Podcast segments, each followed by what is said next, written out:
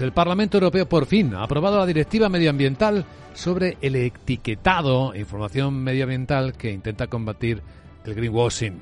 Vamos a verlo con nuestro abogado Arcadio García Montoro. Buenos días, abogado. Buenos días, Vicente. ¿De qué hablamos?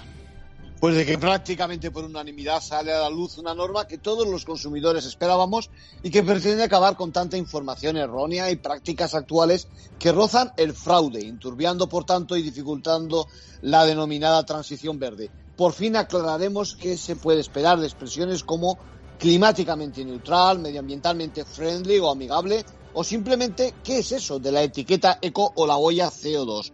Nacen así las denominadas etiquetas sobre sostenibilidad que tienen tanto que decir, por ejemplo, sobre si contienen o no plástico o gluten los productos que adquirimos. Así que gran protagonista para empresas y comerciantes que se ven obligadas a transmitir información veraz a los consumidores.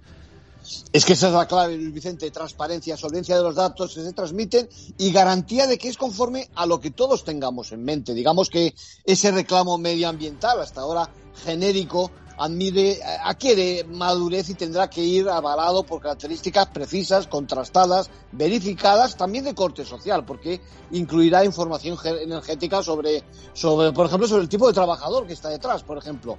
Bueno, luego está el capítulo de la vida de los productos, la apuesta por segundos o ulteriores usos y su reparación, que llama a un consumo responsable por parte de todos nosotros. En conclusión.